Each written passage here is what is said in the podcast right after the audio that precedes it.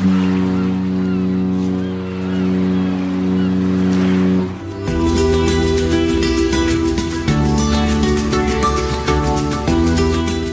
Tricks, der Kreuzfahrt-Podcast. Mit Jerome Brunel und außerdem mit dabei Franz Neumeier in München. Servus. Hallo Jerome.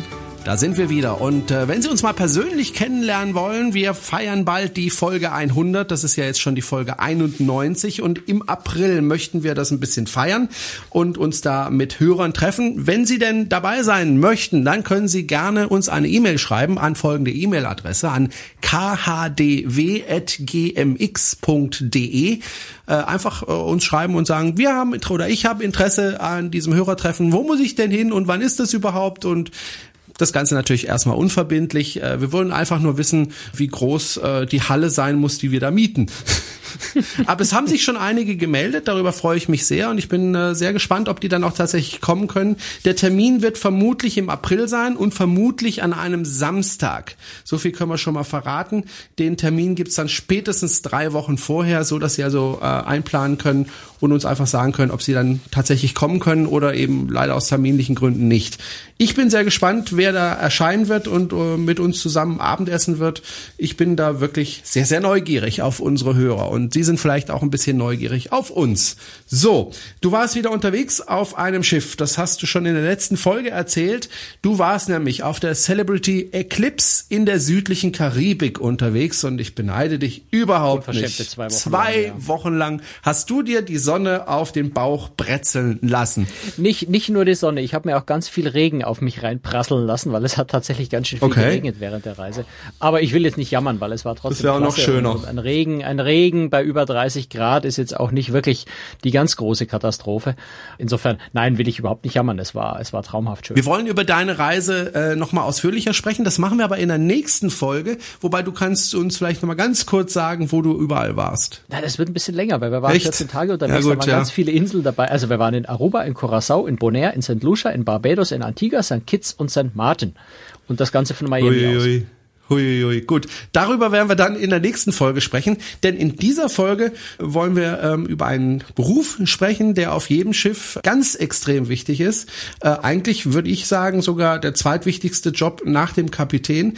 Bist du damit einverstanden? Der Hotelmanager. Ja, absolut, absolut. Er hat ja auch, äh, also er hat deutlich mehr äh, Personal direkt unter sich als der Kapitän. Der Kapitän ist der Chef von allem, aber äh, der Hotelmanager hat natürlich den, den weitaus größten personell, auch den größten Bereich an Bord Genau. verantworten. Also als ich auf dem Schiff gearbeitet habe, war das zwar nicht mein direkter Vorgesetzter, aber es gab nur noch einen dazwischen und ich hatte dann tatsächlich auch oft mit dem Hotelmanager zu tun auf irgendwelchen Konferenzen. Ganz, ganz wichtiger Job. Äh, Und was genau ein Hotelmanager macht, das hast du einem Hotelmanager gefragt, nämlich den Hotelmanager von der Celebrity Eclipse. Das ist Mark Zeller. Mark Zeller ist ein Holländer und äh, ist unterwegs auf diesem Schiff und ich glaube auch ganz gerne unterwegs auf dem Schiff. Und du hast ihn auch gefragt, was ist eigentlich der Job oder was macht eigentlich ein Hotelmanager auf einem Schiff? Und die Antwort hören wir uns mal an. Also, wie Sie wissen, ein Kreuzfahrtschiff ist ein, ein treibendes Hotel. Also, ich habe die Leitung über alles, was äh, direkt mit den Gästen zu machen hat. Also, alle Restaurants, die Bar, Entertainment, Shops, Casino, Guest Relations, Finance, all diese Abteilungen gehören zu mir.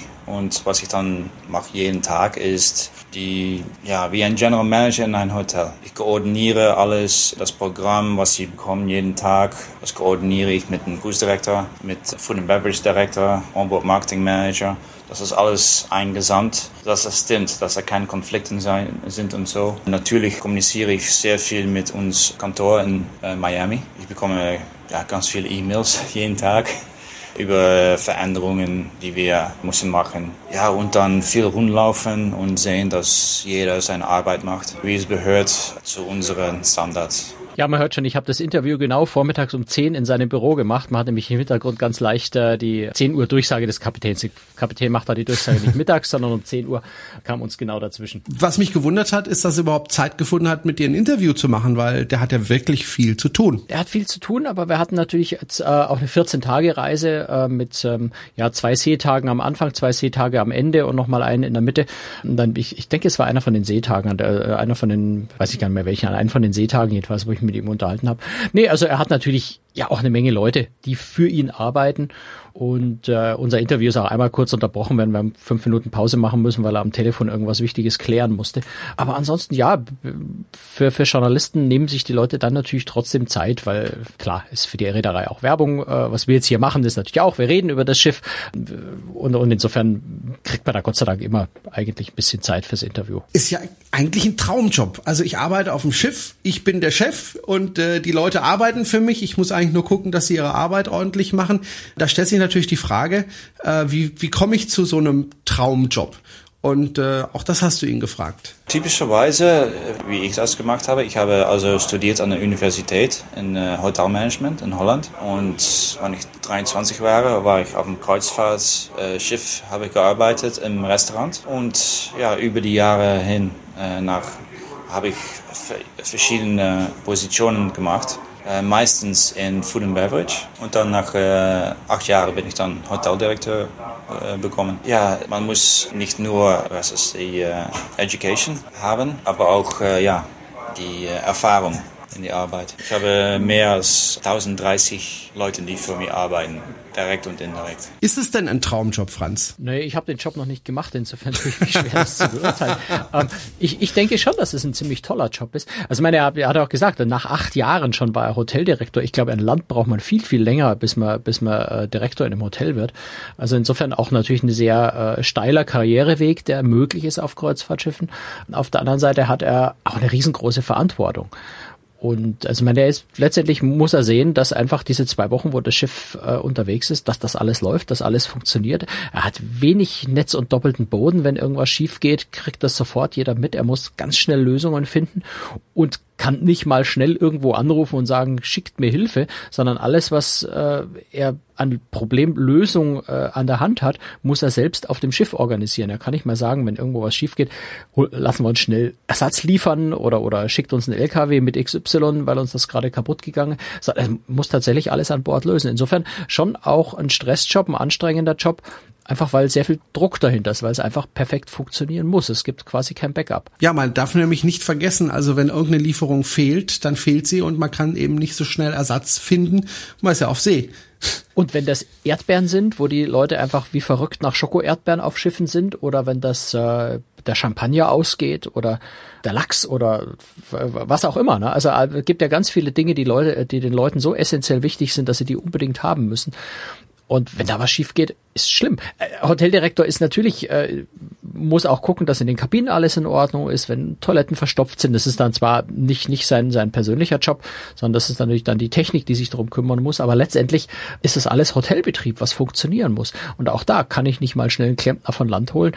Da muss ich alle Probleme an Bord lösen, weil ich jetzt auch, wenn ich jetzt in, in weiß ich nicht, in St. Kitts anlege, möglicherweise in St. Kitts nicht passende Ersatzteile für irgendwelche Rohrleitungen an Bord oder sowas da sind das muss man alles irgendwie vor Ort lösen, am, am Schiff selbst. Und ja, das ist also schon ganz eine anspruchsvolle Angelegenheit. Mark Zeller ist Holländer und ist Hoteldirektor oder Hotelmanager auf der Celebrity Eclipse. Und ähm, du bist ja 14 Tage mit dem Schiff unterwegs gewesen. Das ist ja eine recht lange Zeit. Was ist eigentlich einfacher für den äh, Hoteldirektor? Eine lange Route oder doch eine kurze Route? Ich war mir da auch unsicher und, und habe ihn einfach danach gefragt. Es ist schwieriger, weil man muss die Gäste entertainen für 14 Tage und wir müssen also extra Programm haben in Entertainment, in die Restaurants, extra Menüs, weil you know, wir möchten gerne, dass jeden Tag ein anderer Tag ist. Nicht, dass wir das Gleichen nochmal machen. In sieben Tagen ist das einfacher natürlich. Also die 14 Tage ist äh, schwieriger. Man sieht auch einen Unterschied in die Gäste. 14 Tage die Gäste im General sind ein bisschen älter. Was mich dabei auch sehr interessiert hat und, und was ich spannend finde, ist einfach die Frage, wenn bei 14 Tagen Routen doch sehr viel individuell gemacht werden muss auf dem Schiff, weil es eben außerhalb dieser normalen sieben Tage Routinen ist, Gastentertainer äh, besorgt werden müssen, weil das, die, die normale Cast mit ihren Shows eben nicht die gesamte Unterhaltung abdecken können. Wie viel kann ein Hoteldirektor, wie viel wird auf dem Schiff selbst individuell entschieden und wie viel kommt davon aus dem Hauptquartier aus Miami? Das habe ich ihn auch noch gefragt. Wir können natürlich, was machen, äh, nicht die Entertainers oder die Menüs, aber äh, alles, an, alles anderes, das können wir selbst an Bord ein bisschen äh, ja, entscheiden was wir tun. Natürlich manchmal bekommen wir unsere Produkte nicht. Es kann passieren, dass ein Container nicht äh, kommt, also dann müssen wir improvisieren und dann ist es auch am Schiff selber, was die Menüs bekommen oder wie gestern hatten wir einen Entertainer, die, die war krank also da mussten wir unsere Show ändern. Das sind ja, Entscheidungen, die, man, die macht man täglich. Sehr viele Dinge passieren, dass sie, haben, sie wissen das nicht. das möchten wir auch gerne so halten. Er hat übrigens für diese ausgefallene Entertainerin äh, einen, einen wirklich sensationellen Ersatz gefunden. Es war eigentlich. Ähm, du bist aufgetreten. Nee, das wäre, glaube ich, nicht so sensationell gewesen. Weil hast einen bayerischen Tanz Schuhplatte Nein, aufgeführt. Ist, äh, am Tag drauf wäre so eine, so, oder war tatsächlich auch eine, eine große Produktionsshow, wo als ein kleiner Teil davon auch ein chinesischer Zauberer aufgetreten, also ein Artist, Zauberer, der also wirklich sensationelle Dinge tut, also auf riesengroßen Slacklines läuft und, und da unglaubliche Kunststücke durch, äh, aufführt. Und dieser Artist ist auch ein, ein traditioneller chinesischer Zauberer.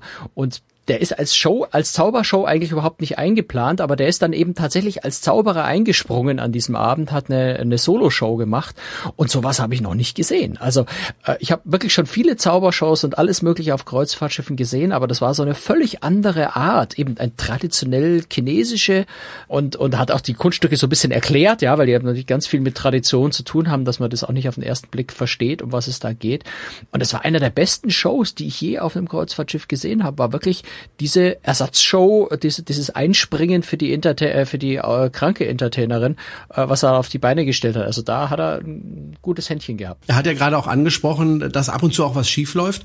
Und äh, normalerweise sprechen die ja nicht gerne darüber, wenn was schief läuft, logisch.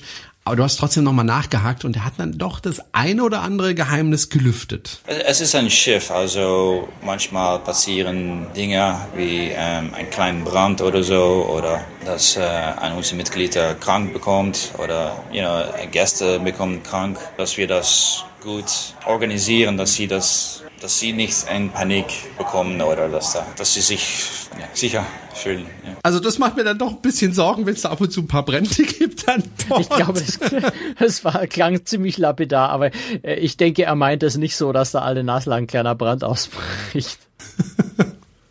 Ich glaube, es ist eher so ein seltenes Ereignis, was einem sich, was äh, sich einem dann so einprägt, dass man das bei so einer Frage dann, äh, dass einem das als erstes in den Sinn kommt. Also auf unserer Reise habe ich jedenfalls nicht mitbekommen, dass es irgendwo gebrannt hätte. Du warst ja 14 Tage lang unterwegs. Das ist eine lange Zeit, gerade auch was zum Beispiel frische Lebensmittel äh, betrifft. Also Obst hält ja nicht ewig.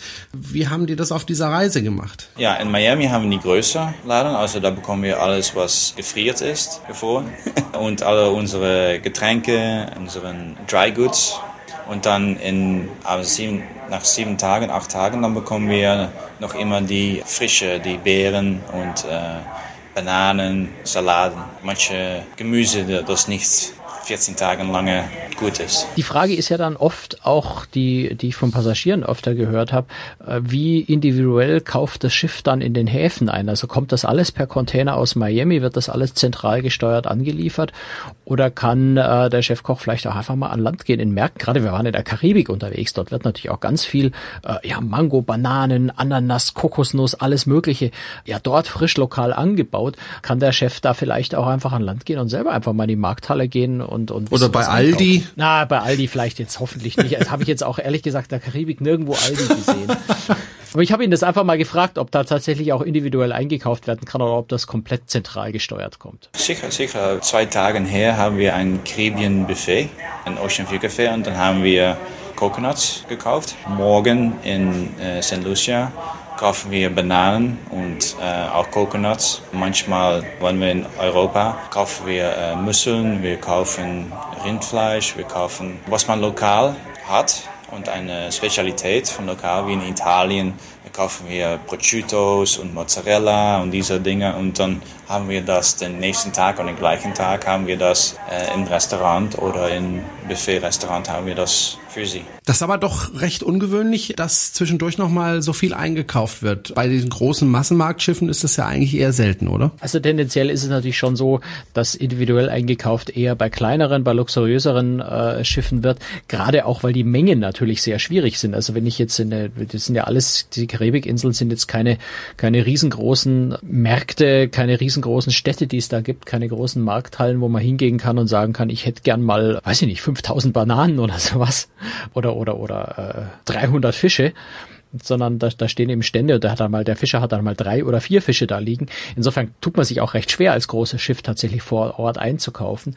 Und äh, insofern ist es schon auch ein Zeichen, dass natürlich äh, Celebrity Cruises einfach äh, schon im, zwar noch im Massenmarkt, aber eben im oberen Segment, im äh, Premium-Bereich Massenmarkt angesiedelt ist und da eben schon so erste Anklänge von, von Luxus hat und tatsächlich lokale Dinge einkauft, die dann vielleicht nicht unbedingt im großen Buffet-Restaurant, aber vielleicht dann schon in Spezialitätenrestaurants angeboten werden kann, wo man die Mengen bekommt.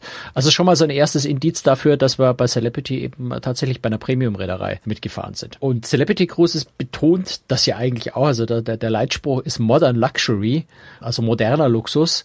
Ähm, eine Sache, die durchaus äh, bei Stammpassagieren gerade auch so ein bisschen ja, diskutiert, kritisch gesehen wird. Die Reederei verändert sich ein bisschen. Die Schiffe, meine, die Solstice-Class-Schiffe, zu denen ja die Eclipse gehört, ist ja sehr, sehr modern, auch im Design schon. Also nicht mehr dieses altbackene Plüschige, was man sich vielleicht unter, unter luxuriöseren, traditionelleren Reedereien vorstellt, sondern es ist schon sehr modern. Und auch das Konzept verändert Celebrity gerade und sie versuchen sich ein bisschen stärker zu positionieren. Und da ist eben dieser Leitspruch ist Modern Luxury. Und ich habe den äh, Hoteldirektor da einfach auch nochmal gefragt, äh, dass er uns das ein bisschen genauer erläutert, was versteht exakt Celebrity unter Modern Luxury, weil da kann man natürlich ziemlich viel drunter definieren. Es ist mehr ein, kann man sagen, ein Feeling. Zum Beispiel die Musik, die man überall durch ein Schiff hört, wenn man im Korridor ist oder sie sind in Martini Bar, Molecular Bar. Jeden Area hat seine eigene Musik, seine eigene Atmosphäre und es ist gebaut und das sieht aus wie ja, etwas Modernes, nichts von 20 Jahren oder 30 Jahren oder lange her. Es ist etwas, äh, wie man sieht, in das Material, was, man gebraucht und die ganze Atmosphäre. Etwas moderner, wie ein jüngere Leute in, in der 30, 40 heutzutage nachsucht. Wir haben auch zum Beispiel ein Restaurant, Cuisine. Ich weiß nicht, ob Sie da schon sind gewesen, gestern Abend. Also dann sieht man das Menü ist auf einem iPad. Wir sind die einzige Kreuzfahrt, die das auf diesem Moment hat wo man von iPad kann wählen, was man essen möchte. Und das sind ein, ein Tapas-Restaurant, aber Tapas von die ganze Welt. Sehr innovativ Konzept. Es ist ja auch wie unsere Besatzung reagiert mit, mit uh, unseren Gästen. Es sind keine Roboter wie, you know, guten Tag, guten Abend. Und das ist, wir möchten gerne, dass unsere Besatzung ein bisschen Flair hat, ein bisschen eigene Personalität hat. Also, dass, dass man mit sie, you know, normal reden könnte und nichts denkt, dass es nur ja, Untertäninge sind, äh, sind die Yes Sir, No Sir, Yes Madam. Ein bisschen mehr Personalität hat die Besatzung und das sind wir, da, das meint mit Modern Luxury. Das ist eine Sache, die mir tatsächlich auch eigentlich am positivsten, am angenehmsten auf der ganzen Reise aufgefallen ist, ist wirklich die Crew, äh, der Umgang der Crew mit den Passagieren, die erstaunlich viel Zeit haben. Also man muss immer denken, wir sind auf einem Schiff mit, mit deutlich über 3000 Passagieren, wo trotzdem ein, ein Kellner, ein Barkellner, jedes Crewmitglied, auch sehr, sehr, sehr, sehr viele Offiziere im Übrigen ständig präsent sind, ansprechbar sind, also auch, auch viel einfach in den öffentlichen Bereichen unterwegs sind und einfach sich die Zeit nehmen, sich mit den Passagieren zu unterhalten, äh, freundlich zu lächeln, zu grüßen. Jedes Crewmitglied grüßt, wenn man vorbeikommt.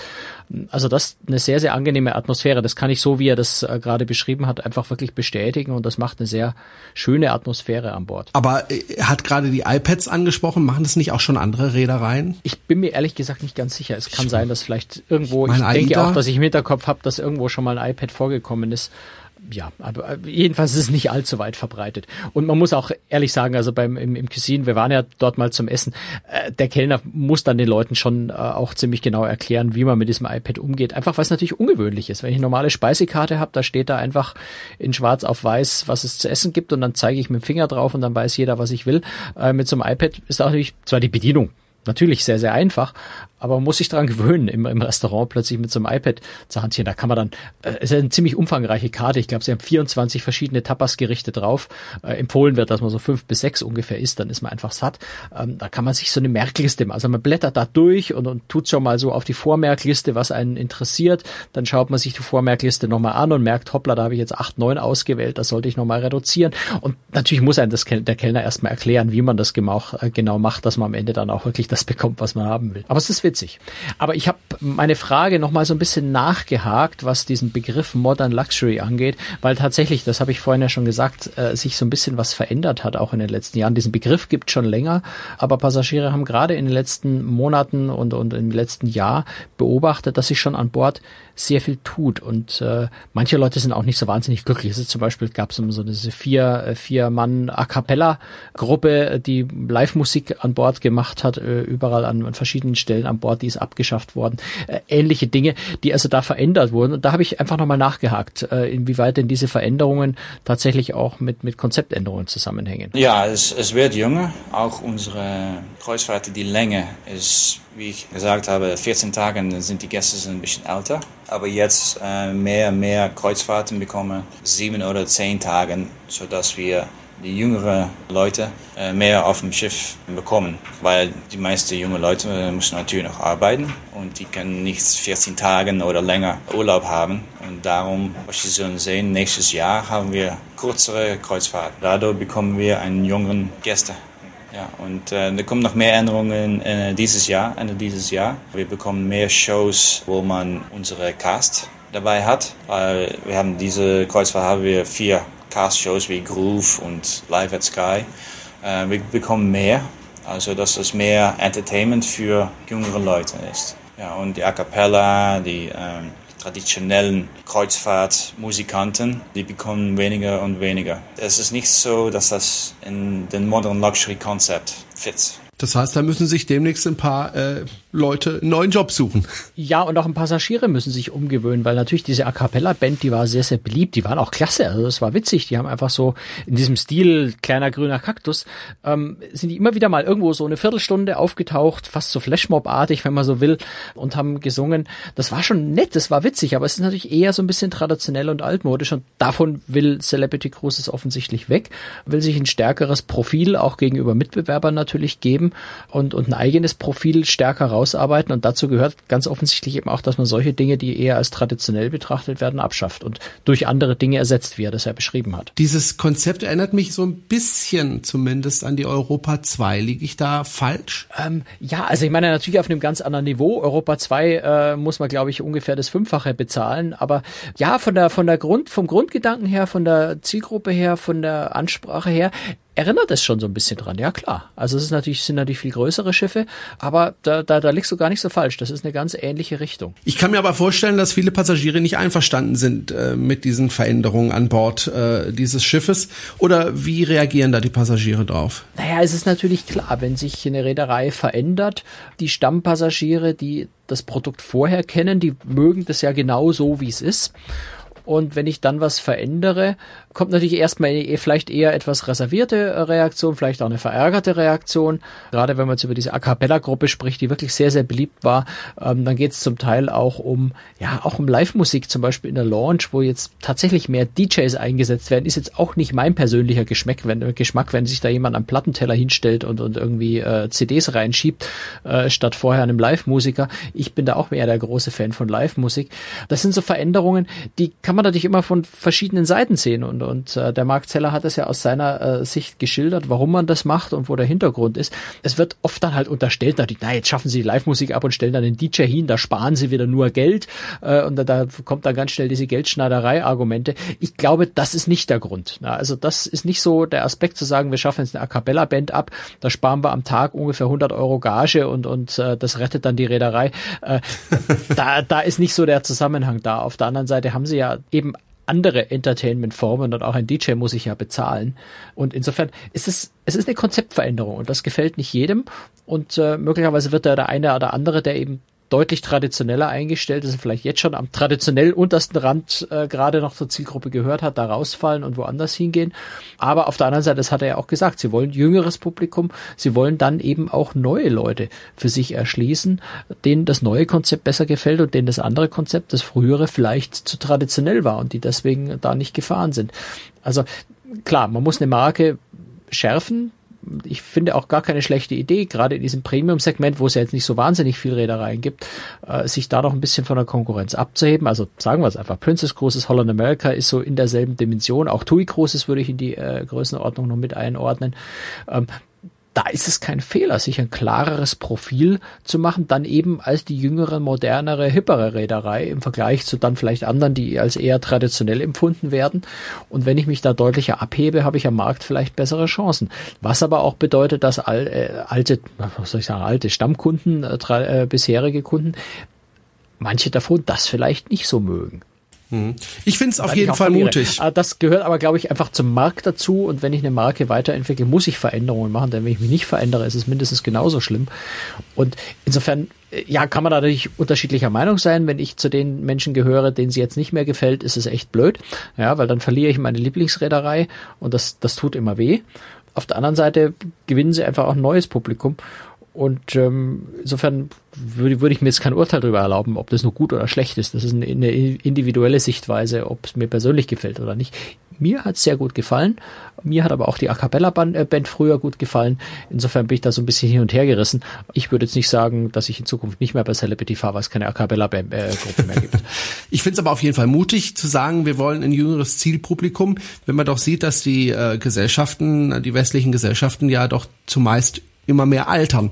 Also eher die älteren Passagiere mehr werden als die jüngeren. Ja, da sind wir dann wieder bei, bei, der, bei der Grundidee Europa 2, die ja. du angesprochen hast, dass man sagt, natürlich, da gibt's eben auch eine zahlungskräftige Zielgruppe, Berufstätige, die gut verdienen, die sich sowas leisten können und leisten wollen. Und für die muss ich eben ein passendes Produkt finden oder, oder anbieten, weil diese Zielgruppe möglicherweise eben auf die eher verstaubten, traditionellen, klassischeren, äh, ich will das gar nicht werten, ne, äh, klassischere Art von Kreuzfahrt vielleicht nicht so abfahren. Wobei ich bei der Europa 2 gespannt bin, weil äh, ausgebucht ist dieses Schiff ja nicht. Naja, so richtig ausgebucht sind, sind, sind Schiffe nie. Also jedenfalls dann nicht, wenn ich äh, so preistreu bin wie Hapag-Lloyd, die ja keine, keine, keine radikalen Discounts machen. Große äh, internationale Reedereien verkaufen halt dann einfach über den Preis und machen das Schiff voll. Also insofern kann man jetzt bei, bei so einer Luxusreederei auch nicht davon ausgehen, dass die immer zu 100 Prozent voll fährt. Das funktioniert nicht. Ja, muss man einfach nach wie vor abwarten. Aber so, was man, was man hört, geht der Europa 2 inzwischen schon ganz okay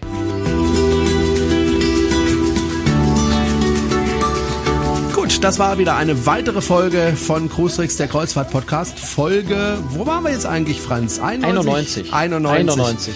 Dann nächste also Woche. Wenn wir unsere Krankfolge nicht mitzählen. Ja, ja nee, die zählen wir natürlich nicht mit. Also nächste Woche dann die Folge 92 und da erzählt uns der Franz, was er alles so in der südlichen Karibik gesehen, erlebt, gegessen äh, und was auch immer getan hat. Da bin ich sehr gespannt und bin auch überhaupt nicht neidisch, äh, dass ich in der gleichen Zeit, als er das gemacht hat, hier im tiefsten Winter in, äh, im Tal, im Neckartal gesessen bin, im dunklen Neckartal. Bin ich also wirklich überhaupt nicht neidisch, aber sehr gespannt darauf auf die nächste Woche. Wir hören uns in einer Woche wieder, Franz, und äh, bis dahin werd gesund. Wir sind beide noch ein bisschen verhustet und äh, ja, bis zur ja, nächsten das Woche. Ja, uns nicht so richtig los. Nee. Also bis dann. Tschüss. Servus.